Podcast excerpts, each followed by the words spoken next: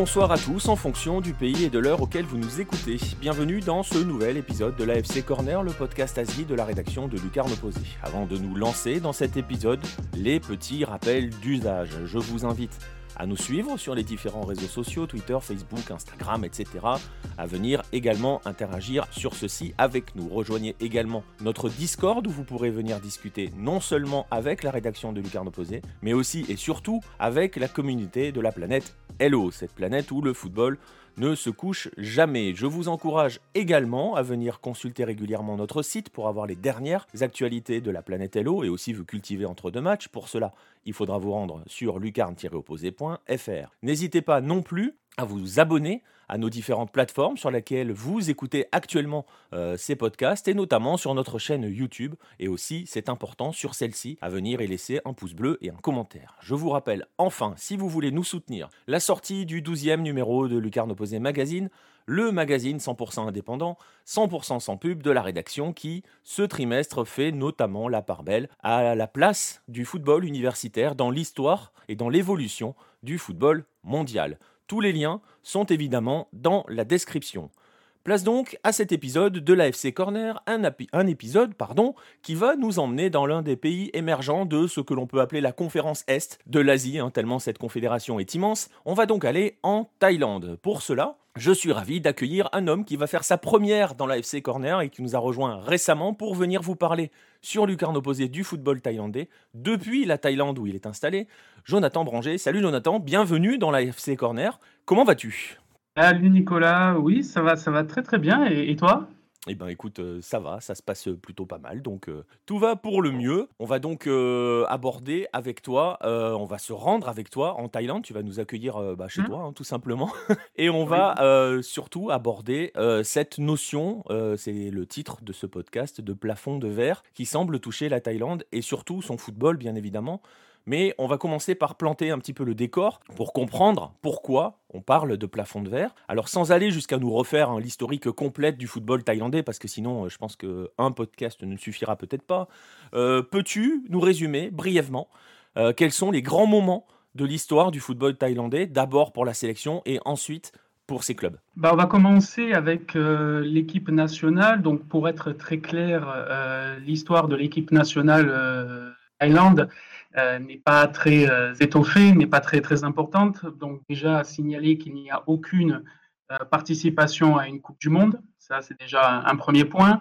En ce qui concerne les qualifications à la Coupe du Monde, le mieux qu'ait pu faire la sélection nationale, c'est pour les Coupes du Monde en 2018 où elle avait atteint le second tour avant de se faire sortir, où elle s'était faite sortir pardon, par des équipes beaucoup plus importantes qu'elle.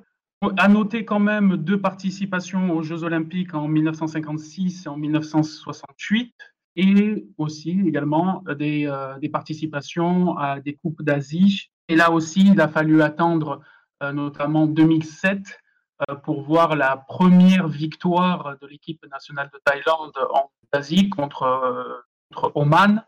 mais avant ça, le, pays a traversé, a traversé un très long moment sans euh, participer à la compétition. L'équipe a quand même participé à la, a quand même pardon obtenu euh, la troisième place de la Coupe d'Asie en 1972 en n'ayant gagné aucun match. C'était à l'époque où la Coupe d'Asie euh, réunissait six équipes et avec un seul nul, un seul match nul, la Thaïlande était arrivée troisième. Voilà, ce sont les seuls faits d'armes, on va dire, de l'équipe de nationale. Alors, il y a eu 2019 et finalement, euh, le pays est arrivé à se sortir euh, des phases de groupe de la Coupe d'Asie. Euh, c'était la première fois en, 47 ans.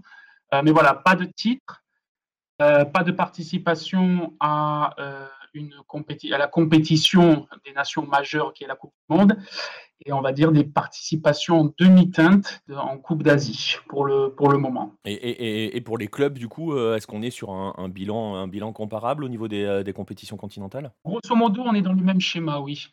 Euh, les clubs, les clubs Thaï participent à la, à la, à la Champions League asiatique tous les ans depuis 2009. En fait, 2009 est une année importante dans l'histoire du football thaï puisque c'est durant cette année que la Confédération asiatique de football avait demandé en fait euh, aux clubs thaï de devenir des entités privés, de devenir des, on va dire, des vrais clubs de football privés, parce qu'il faut savoir qu'avant 2009, les clubs, les clubs de football taille étaient en fait des entités publiques, ils étaient rattachés soit à des ministères, soit à des bureaux publics, et en fait, c'était un, c'était un championnat, c'était un championnat étatique. Donc en 2009, les clubs taille ont dû se mettre aux normes, tout a basculé et les, clubs se sont professionnalisé. Il y a eu euh, l'émergence donc d'une dizaine de clubs. Et à partir de ce moment-là, il y a eu des, participations donc euh, chaque année euh, à l'AFC Champions League. Et là aussi, le, bilan n'est pas pas extraordinaire dans la mesure dans la mesure où Moncton Tani United et Buriram y ont participé et, et réussi à atteindre, on va dire, un niveau élevé puisque Moncton Tani était, est arrivé en demi-finale et Buriram euh, United est arrivé euh, en 2012 à battre, on va dire, des équipes majeures, euh, des équipes de, pays asiatiques majeures. Mais à part ça, là aussi, pas grand-chose à signaler. Donc oui, il y a une espèce de similarité entre le destin de l'équipe nationale et club, et ce qui fait que c'est pour ça qu'on parle de plafond pour l'équipe nationale et pour les clubs. On est, sur des on est seulement sur des participations ces participations ne sont pas, on va dire, euh, ne donnent pas des choses, ne donnent pas lieu à des choses extraordinaires. Ouais, et tu parlais hein, de la de la Coupe d'Asie notamment hein, et de la dernière, hein, parce que justement, si l'on commence à parler de plateforme de verre et, de nations émergentes, c'est aussi parce qu'il se passe des choses sur cette dernière décennie. Tu as parlé de 2009, donc voilà, on est en plein euh, en plein dedans. Cette dernière Coupe d'Asie, elle est quand même assez symbolique pour la Thaïlande, parce qu'on a d'un côté une leçon prise en ouverture face à l'Inde, si je me souviens bien, il me semble qu'il y a 4 mhm. ans ou quelque chose comme ça. Et pourtant, derrière, une qualification historique pour les huitièmes, tu l'as dit, euh, où là aussi, euh, bah, l'équipe nationale euh, va mener face à la Chine et va se faire retourner en quelques minutes. Et voilà, on a vraiment le sentiment, si on doit résumer, hein, l'évolution de la Thaïlande de sa sélection et de ses clubs, comme tu l'as dit, euh, euh, sur cette dernière décennie, c'est qu'on a le sentiment d'être vraiment sur des montagnes russes en termes d'espoir. Et on le disait, hein, on a aussi quelques titres de champion d'Asie du Sud-Est, on a donc ceux de qualification pour le dernier tour de qualif de la Coupe du Monde 2018, mais au final ça se termine par un échec, hein, parce que le dernier tour, même s'il y a des nations entre guillemets supérieures, se solde par aucun résultat véritablement positif. Est-ce que ce constat, euh, cette notion de, montagne russe, est partagé par les amoureux de football, les Thaïlandais, les fans thaïlandais Et comment cela est vécu euh, au pays? Est-ce que voilà, on, a vraiment cette, cette sensation et cette frustration d'être sur des montagnes russes? Au pays, au pays, on a tout à fait conscience d'être, on va dire, d'être dans un entre-deux. C'est-à-dire que la Thaïlande commence de plus en plus à se démarquer de ses voisins du sud-est asiatique euh, prendre le dessus sur des pays comme la, Malaisie, comme euh, l'Indonésie, le, Myanmar. Alors ça se dispute un petit peu avec le, Vietnam, euh, mais on est encore très loin. On est encore très loin des, mastodontes, si je peux les appeler comme ça, asiatiques, qui sont la, la Corée du Sud, l'Australie, voire la Chine.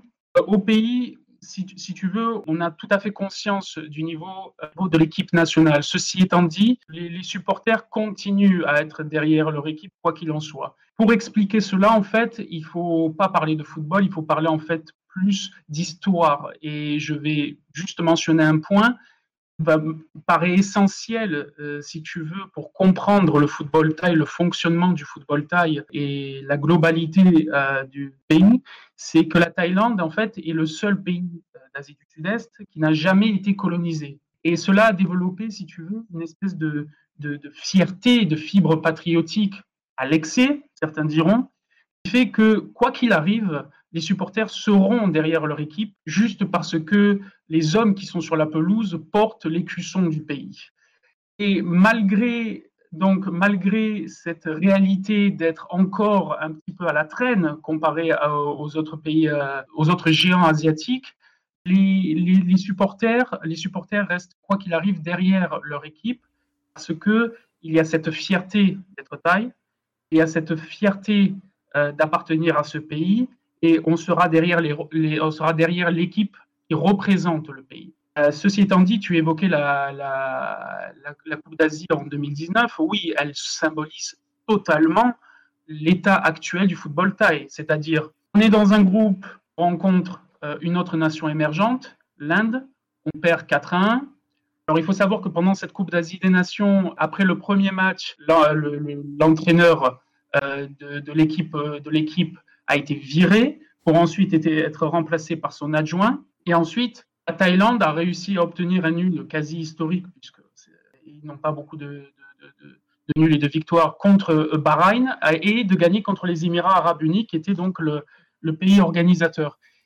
Avant d'accéder au huitième de finale, et encore une fois, de faire face à plus grand que lui, la Chine, et de perdre, bon, sur un score qui n'est pas ridicule en soi, de, de but 1, de but 1 mais qui euh, voilà, symbolise tout à fait euh, ce, problème. je vais prendre un autre exemple pour symboliser ça.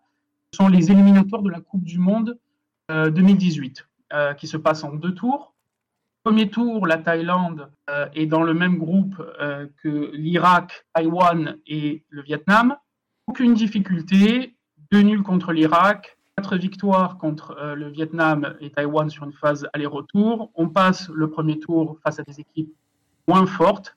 On arrive dans le second tour, on rencontre l'Australie, le Japon, et là, c'est la débandade, pas une victoire, euh, deux points de prix, et euh, merci, au revoir, pas de qualification en Coupe du Monde. Donc, on est, que ce soit pour les qualifications à la Coupe du Monde 2018 ou euh, la Coupe d'Asie en 2019, c'est une année qui suit l'autre, on est vraiment dans cette problématique du plafond de verre, c'est-à-dire euh, être assez fort pour se démarquer de ses concurrents du sud-est asiatique, mais ne pas encore franchir cette, cette, cette, cette marche pour être au niveau euh, des pays euh, comme la Chine, la Corée, le Japon, l'Australie, par exemple. En gros, mener, mener, mener le peloton des poursuivants sans jamais parvenir à, réduire l'écart. Et tu évoquais, hein, il y a un instant, la spécificité de la Thaïlande et donc les conséquences sur son football, justement. On parlait d'espoir, on parle de nations émergentes, on, tu l'as dit, hein, les supporters sont présents, toi tu le vois hein, sur place, tu peux le voir. Il faut quand même, on va faire une petite digression là-dessus,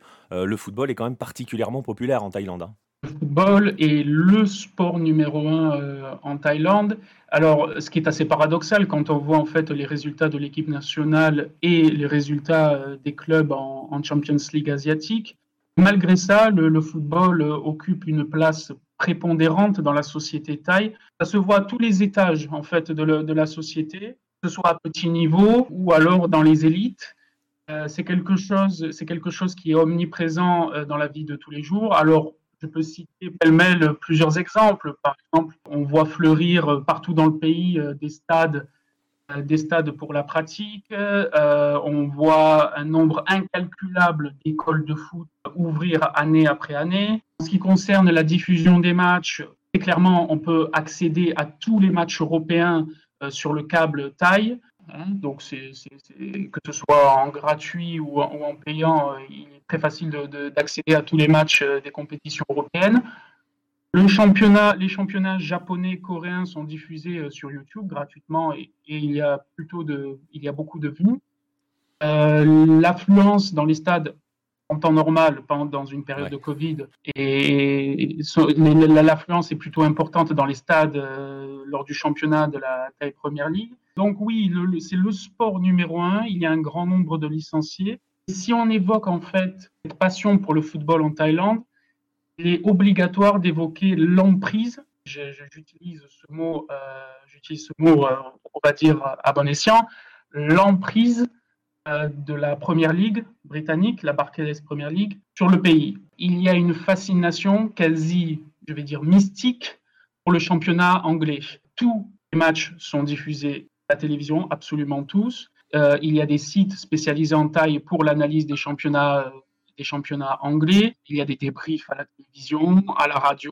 Les magazines font leur couverture sur le championnat anglais. Euh, il y a des clubs de supporters de beaucoup d'équipes Manchester United et Liverpool en tête, notamment. Autre exemple très, très drôle, par exemple, le, derby Manchester United-Liverpool est diffusé, sur, euh, est diffusé euh, partout dans le pays sur grand écran, dans des bars. Enfin, ça fait l'objet de, de, promotion, d'événements marketing où euh, les gens vont se réunir à 100, 200, 300 personnes devant un écran dans la rue pour suivre le, derby avec certains supporters de Liverpool, certains de Manchester United. D'ailleurs, le titre de Liverpool l'année dernière a été fait en grande pompe dans certaines rues du pays, de, de taxons, de défilés euh, de voitures aux couleurs du club. Et cela, en fait, c'est vraiment là, on a franchi une étape supplémentaire au moment où en fait Leicester a été racheté par une famille thaïlandaise. Et là, en fait, Nicolas, je reviens à cette fierté, cette fierté d'être thaï, voir une famille thaï acquérir un club important de la Première Ligue a été une étape majeure ici. Non seulement par le fait qu'on on, développe la marque, on va dire, même si j'aime pas dire ça, la marque Thaïlande à travers le monde et notamment en Angleterre, euh, mais en plus via ce que fait notamment Leicester en Thaïlande, on en parlera peut-être un peu plus tard, sur la politique de jeunes, sur euh, le scouting ici, sur euh, les centres de formation qu'ils ont installés. Donc oui, le, football, le football en Thaïlande est, est, une quasi-religion. D'ailleurs, ça appuie en fait, appuie ce, sentiment de, frustration quand on voit les, performances de l'équipe nationale et des équipes euh, dans la Champions League. Ouais, c'est cela. Et on en, reparlera. On, fera une émission euh, justement sur, euh, sur cette histoire Leicester et son lien étroit avec la Thaïlande. On, fera, on fera tranquillement un podcast à ce sujet. On a donc fait le constat. On voit qu'il y a un socle populaire et plus qu'un socle hein, d'ailleurs. Hein, tu viens de, de l'expliquer. On a vu les résultats. On a donc voilà le décor. On l'a dit. On va planter le décor. On a fait le constat. On a planté le décor. On va désormais essayer de voir s'il y a une réponse ou au moins une tentative de réponse à ce constat.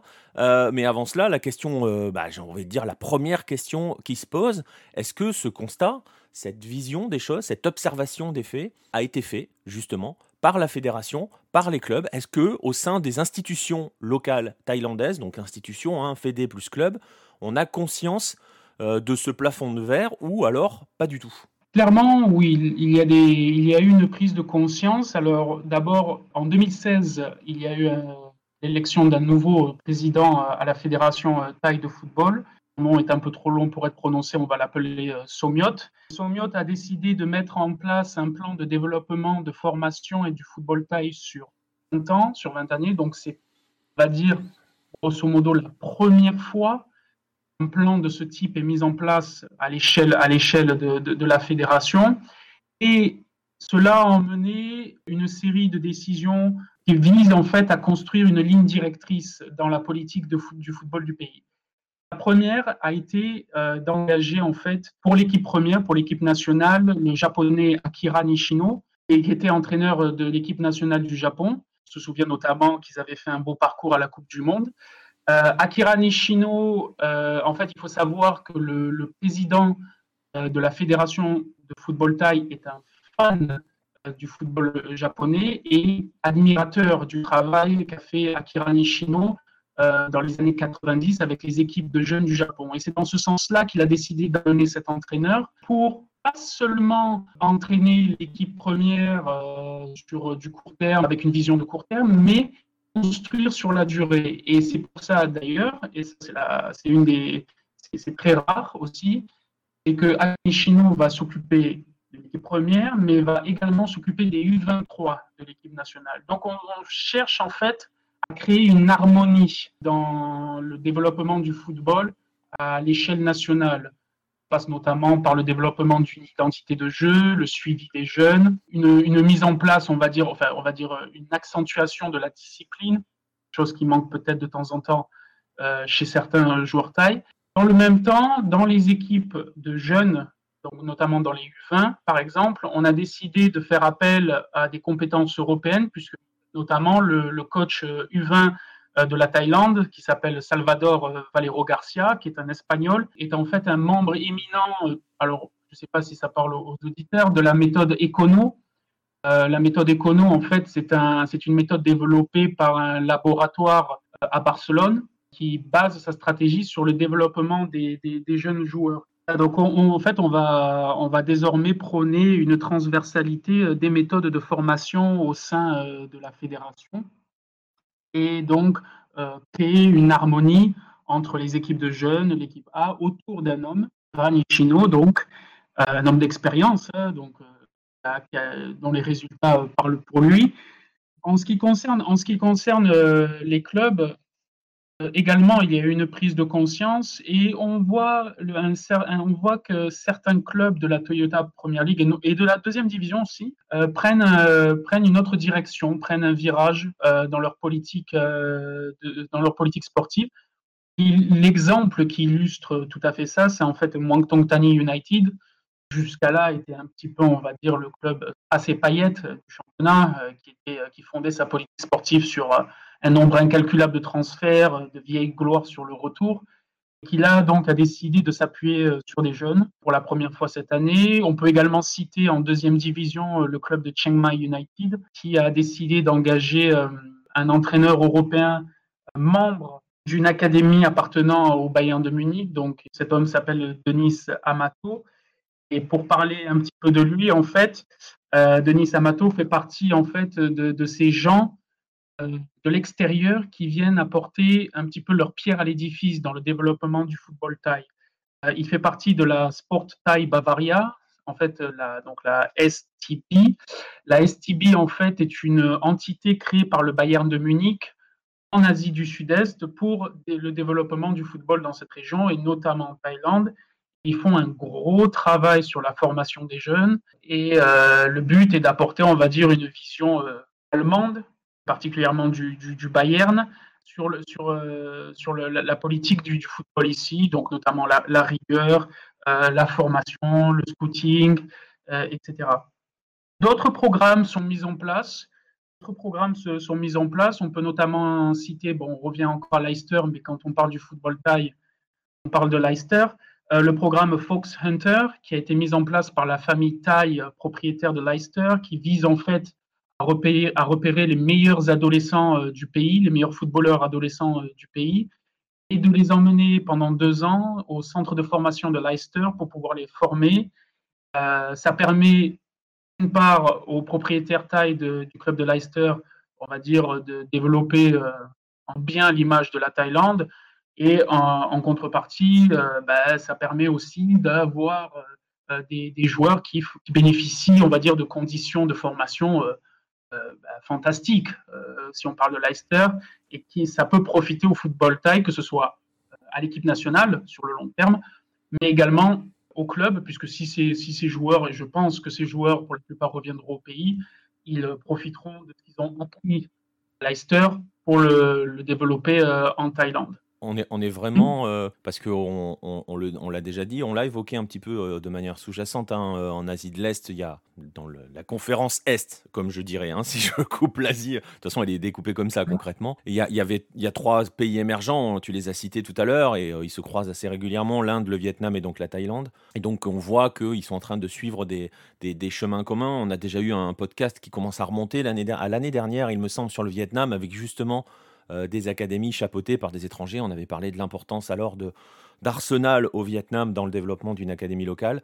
On le voit aussi, donc on le voit avec le championnat indien hein, qui se développe, qui attire des partenariats à l'étranger. Le dernier en date, il est tout récent, hein, c'est entre Leipzig euh, et, Goa. Donc là, tu nous dis que voilà, en Thaïlande, on a exactement, on est en train de suivre cette voie avec, euh, avec euh, des, différents d'ailleurs euh, championnats européens parce qu'on ne s'est pas cantonné à la première ligue.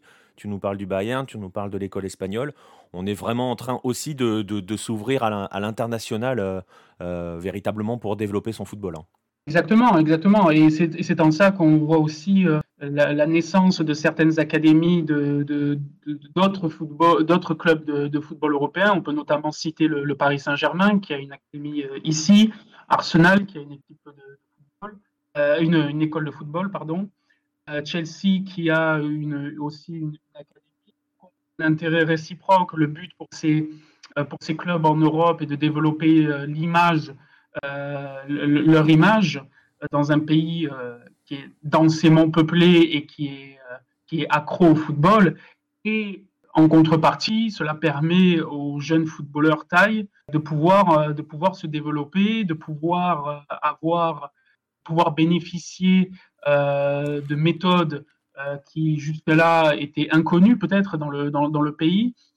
Donc en fait, il y a une espèce de, de, réciprocité comme ça, il y a un intérêt des deux parties, et c'est en ça que euh, les, académies de football fleurissent un petit peu partout, les académies de football au nom euh, des clubs européens, bah, Leicester en est le, le, principal, la principale locomotive. Donc il y a le Bayern et le, et le programme STB, Arsenal, Chelsea, le Paris Saint-Germain. À noter juste que cette ouverture se limite au football européen ou, ou à la Corée-Japon. En fait, la Thaïlande ne va pas vraiment euh, s'inspirer de ses voisins du sud-est asiatique. Pour la simple et bonne raison qu'il n'y a pas un grand amour d'un point de vue footballistique entre les nations euh, en, Asie du, en, Asie du Sud-Est. Il n'y a pas, euh, il n'y a pas un, respect outre mesure en fait. Par exemple, la Thaïlande va, va rarement voir, va rarement regarder ce qui se passe du côté du Vietnam. Ou même si elle le fait, ne va pas le dire par souci de fierté. Et on en revient encore à ce que je te disais sur cette, fibre, euh, on va dire, patriotique surélevée ici, mais euh, on, ne va pas, on, ne va pas vraiment s'inspirer des, voisins et on estime, pas seulement pour la Thaïlande, la Malaisie, le, Vietnam, la Birmanie, l'Indonésie, et on estime qu'on n'a pas à s'inspirer de, de, ses voisins, qu'on n'a rien à apprendre euh, de l'autre en Asie du Sud-Est. Je peux citer un exemple par, concret. la Thaïlande critique à demi-mot euh, la politique sportive de la politique footballistique de Singapour, qui est basée en fait sur la naturalisation des joueurs étrangers pour pouvoir construire une équipe nationale compétitive. Euh, dans le microcosme du football thaï, on ne comprend pas vraiment cette politique euh, qui, est, qui, est, que certains considèrent, on va dire, dévalorisante pour le pays. Donc, il y a une ouverture et on regarde on regarde vraiment les ténors euh, du, football mondial. On ne va pas regarder euh, les, voisins qui peut-être ont quelque chose à apporter, mais, mais on ne va pas, on va pas, on va pas s'en soucier outre mesure. Ou alors on ne va pas le dire. Ouais, c'est ça. C'était une question que j'allais te poser justement euh, par, rapport à, par rapport à ces voisins-là, par rapport à cette concurrence. Et donc voilà, tu, tu, tu viens d'y répondre. Euh, voilà, on, va, on, on, est en concurrence, mais on fait genre de ne pas regarder ce que fait le voisin, même si bon, on imagine quand même que ça doit quand même. Euh, le, les regards doivent se tourner un petit peu quand même sur, ce que fait, sur ce que font un des Vietnam. Mais bon, il faut pas le dire, alors on va pas le dire. on va, on va pas voilà, le dire. exactement. Mais euh, justement, euh, euh, voilà, ben, on parle de concurrence. Tu, viens d'aborder hein, le, thème de la concurrence avec les autres émergents. C'est une question qu'on peut se poser par rapport au club thaïlandais. Est-ce que ces mmh clubs-là ont un pouvoir d'attractivité, un pouvoir d'attraction? Là, je parle par exemple en termes de moyens, parce que on le voit, bon, alors c'est forcément souvent un sujet de débat hein, au sein de la rédaction, la présence de l'Australie en Asie. Sauf que l'Australie est tout de suite, et ces clubs sont tout de suite venus se mêler, et sont de vrais, euh, bon, un peu moins ces derniers temps, mais on a vu des parcours continentaux. On a eu un titre hein, pour l'Australie avec le Wanderers. Voilà, on a vu les Australiens, les clubs, et, là, et la sélection australienne a gagné une Coupe d'Asie, donc elle a tout de suite été compétitive. Euh, quels sont les moyens pour les clubs thaïlandais euh, d'attirer des joueurs, justement par rapport à une Australie euh, qui pour l'instant en ce moment est en train de souffrir. On voit par exemple que l'Inde prend du, poids, attire beaucoup de joueurs de A-League en proposant de meilleurs salaires, hein, c'est aussi bête que cela. Est-ce que la, Thaïlande a cette capacité-là à pouvoir essayer d'attirer des, les bons joueurs de la zone? Évidemment, loin derrière la Corée, le Japon et la Chine, on parle, on n'est pas dans les mêmes. Je pense qu'on n'est quand même pas dans les mêmes euh, niveaux économiques. Mais est-ce que, au sein des émergents, au sein de, on va dire le, deuxième wagon, la Thaïlande a un vrai pouvoir d'attractivité? C'est un, peu, un peu comme à, l'image de, tout ce qu'on a dit jusqu'à maintenant, c'est-à-dire cet entre-deux dans lequel la Thaïlande se situe. La Thaïlande a, bien sûr une attractivité. Juste pour information, si on parle de salaire des joueurs dans le championnat Thaï, on est sur une, une de 2000 dollars pour, on va dire, euh, des, clubs, euh, des, joueurs modestes dans des clubs modestes, ça peut aller jusqu'à 30, 40, 45 000 dollars par, euh, par mois, ce qui est quand même très bien pour. Ce qui est quand même solide. Hein. qui est quand même solide, voilà. Donc, il y, a quand même moyen d'attirer, bon, même si salaire au-dessus de 20 25 000 dollars, ce n'est pas non plus tout le monde, mais il y a quand même quelques joueurs qui, qui touchent ce salaire-là. Donc, si on parle d'un point de vue financier, bien sûr, il y a les, clubs taille. Les clubs taille ont les moyens d'attirer, euh, les moyens d'attirer des, joueurs étrangers, dans la mesure où la majorité des clubs taille sont, sponsorisés ou sont soutenus par des grandes euh, entreprises. Notamment, on peut citer Bangkok United, qui est soutenu par la, la plus grande entreprise de télécommunications du pays. Mon Company euh, aussi par une grande compagnie, Port FC par une grande compagnie d'assurance. Donc, il y a les moyens d'attirer financièrement les joueurs. Après, la différence avec l'Australie, j'ai envie de dire, revient, revient à ce plafond de verre dont on parle souvent avec la Thaïlande, c'est que quelle est l'ambition du joueur? Si l'ambition du joueur à court terme est de, de, de se faire une place et de se faire euh, d'avoir une visibilité en Champions League asiatique, la Thaïlande pour le moment, du moins, j'espère que ça va changer, j'espère, et j'espère profondément, la Thaïlande n'est pas l'endroit idéal, bien sûr, parce que les, résultats des clubs en Champions League asiatique n'est pas fantastique pour le moment. Et donc, je pense qu'il y a plus de chances pour un joueur de se faire euh, un, nom sur le plan continental en allant en Australie euh, qu'en allant en Thaïlande. Par contre, s'il n'y a pas cet objectif, on va dire, euh, continental, la Thaïlande représente un bon choix de carrière. Il faut quand même se dire que les salaires sont corrects. On joue devant des stades, alors certes des petits stades, le, stade le plus grand dans le championnat c'est 30 000 places, mais des stades qui sont tout le temps pleins avec une belle atmosphère. Euh, les conditions de vie en Thaïlande sont plus agréables. C'est un pays qui est un des pays les plus touristiques du monde. Il y a beaucoup d'avantages. Cela a été confirmé par beaucoup de, joueurs étrangers qui sont venus jouer ici. Par exemple, on a vu le cas de, Florence Sinama Pongol qui, qui, mm. jouait seulement à Chinat, qui était un, encore un club de seconde division. quand on voyait ses conditions de travail, euh, cela n'a rien à envier, mais absolument rien à envier, par exemple, à un club de Ligue 2 en France. Donc, le, championnat a un pouvoir d'attractivité à la seule condition, et je parle encore sur du court terme pour le moment, à la seule condition de ne pas avoir une ambition continentale démesurée. Moins, d'un coup, un club, et je l'espère, disent voilà, on a un projet sur le long terme et on veut se faire une place en AFC Champions League, et euh, les joueurs veulent participer à ce projet et, se, et amener le club au sommet, euh, un club au, sommet. À ce moment-là, oui. Mais pour le moment, de ce point de vue-là, je pense que la Thaïlande est derrière l'Australie. Pour le reste, ça reste quand même un bon choix de carrière. et, les joueurs étrangers le confirment. Il y a moyen, il y a moyen de, il y a moyen de kiffer, hein, comme on dit, de prendre du plaisir et de jouer à un bon niveau. Et justement, tu l'évoquais, ce plafond de verre est symbolisé par aussi pour les clubs hein, par la Champions League, essayer de franchir ce palier. On va se poser une petite question quand même parce qu'on le voit, hein, euh, on le voit en Europe, euh, il y a une passerelle entre la Ligue des Champions et l'Europa League. On le voit en Amérique du Sud où il y a une passerelle entre la Libertadores et la Sudamericana. C'est assez récent hein, dans les deux cas, beaucoup plus récent entre guillemets pour euh, pour, euh, pour l'âme sud que pour l'Europe. Mais on voit aussi que ça permet à certains clubs de se développer. Je pense, euh, pour l'Amérique du Sud, je pense, l'exemple type, c'est Independiente del Valle qui a, a fait ses, ses, premiers coups, quelques coups en Libertadores, mais qui a surtout validé en le Sudamericana et qui maintenant est devenu une place forte hein, du continent, entre guillemets. Enfin bon, on n'est pas au niveau non plus des géants argentins ou brésiliens, mais, euh, mais voilà. On a vu, hein, tu l'as dit tout à l'heure, des jolis parcours continentaux hein, pour Buriram, pour Muangtong. Mais bon, on a et tu l'évoques, tu le dis, c'est un petit peu sous-jacent dans ton propos. On a on a la sensation quand même que ça reste voué à un exploit hein, de temps en temps. Il va y avoir un exploit, on va aller en huitième de finale, on va aller éventuellement en quart, mais là c'est quasi miracle. Est-ce que justement l'un des problèmes qui va se poser au club thaïlandais et qui peut aussi euh, expliquer le, la notion de plafond de verre à l'échelle continentale, c'est aussi cette absence de passerelle qu'il y a entre euh, l'Asian Champions League et la FC Cup notamment, qui est, qui est restreinte, qui, où la le, découpage entre les deux n'est pas forcément sur des critères sportifs. Est-ce que voilà, est-ce que l'absence de passerelle entre ces deux compétitions, bah, c'est aussi un frein pour le développement de pays émergents comme, euh, bah, comme la Thaïlande? Clairement, euh, clairement. depuis 2013, en fait, les clubs thaïs ne, ne, participent plus à l'AFC Cup. En fait, euh, c'est suite à un deal qui a été fait avec la Confédération asiatique. grosso modo, on, on, donnait une place de plus automatique en AFC Champions League. En contrepartie, on disait, à la Thaïlande de ne plus participer à l'AFC Cup. Et la Thaïlande a accepté. C'est totalement subjectif. Je pense que ça a été une idée euh, absolument euh, terrible, euh, dans la mesure, oui, il y a beaucoup plus de places qualificatives en AFC Champions League pour le championnat Thaï, mais au final, pourquoi?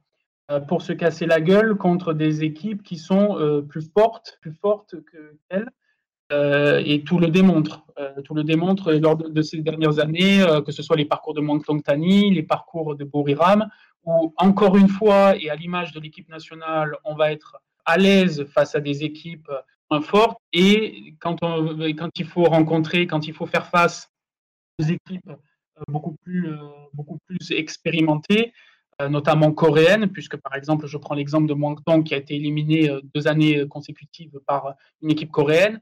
Ben, la Thaïlande ne fait plus le poids. Je pense, je pense qu'il serait, il serait ce serait une bonne idée de revenir à la, de, revenir à la FC Cup. D'autant plus qu'avant cette fameuse date de 2013 et, cette attribution automatique, les clubs thaï avaient des, faisaient des parcours intéressants en AFC Cup. Hein. On peut notamment citer euh, Seanbury qui avait atteint les, demi-finales, euh, Tong Tani aussi qui avait atteint les, quarts de finale. Euh. Donc y avait, il y avait, y avait matière à faire quelque chose et pourquoi pas remporter des titres et se faire un nom et se faire, on va dire, les dents sur des équipes un peu plus euh, modestes. Beaucoup de journalistes locaux, experts du football thaï, sont unanimes pour dire que euh, les, clubs thaï voyagent mal.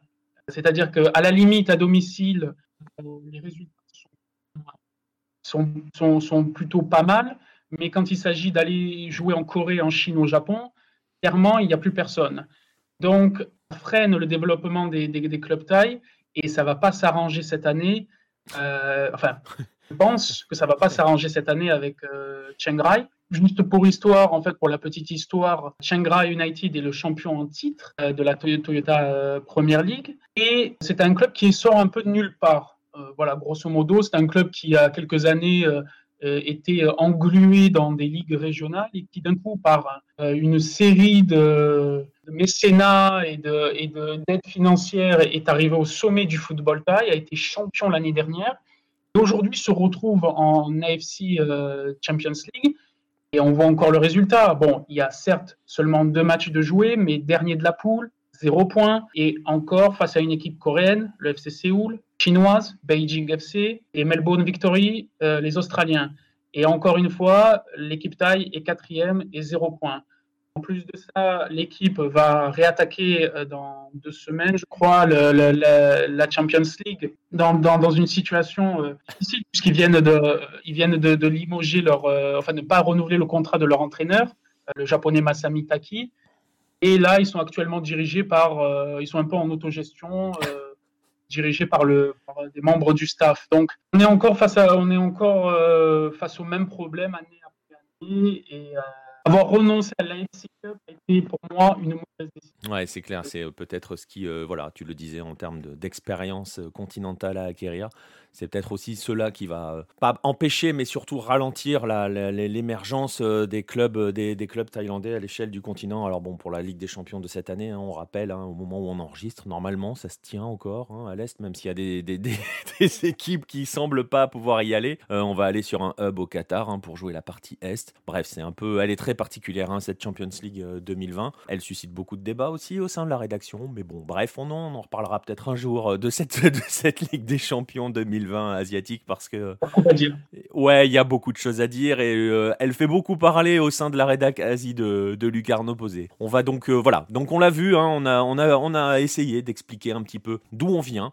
euh, où on en est et vers où on va aller pour essayer justement en Thaïlande l'un de ces pays émergents de la conférence Est j'aime bien dire la conférence Est dans son dans son objectif d'essayer de, de franchir le palier qui lui permettra pas forcément de dépasser un Corée du Sud ou un Japon, mais euh, au moins de venir se hisser à la hauteur d'un Australie ou d'un Chine dans, dans, dans, ce paysage-là, et pourquoi pas un jour d'arriver notamment aux Coupes du Monde, c'est ce qu'on souhaite aussi euh, au football thaïlandais. Bah, je vais te remercier, euh, Jonathan, pour cette, pour cette première à la FC Corner. merci beaucoup, Nicolas. C'était un, plaisir de, de, parler du football thaï et de promouvoir un peu le football local. Exactement, et euh, bah, vous pouvez retrouver hein, les articles de, Jonathan sur le, sur le site où il vous fait suivre la, le championnat. Et euh, le week-end dernier, c'était la coupe euh, au moment où on enregistre. Mais voilà, il vous fait suivre les compétitions locales thaïlandaises. voilà, on va en rester là pour cet épisode de l'AFC Corner. Merci à tous, une fois encore, de votre soutien, de nous écouter, de laisser des commentaires, des pouces bleus, des, ce que vous voulez. Voilà, on va vous souhaiter une bonne fin de journée ou une bonne fin de soirée en fonction du moment auquel vous écoutez ce podcast et on vous dit surtout à très bientôt.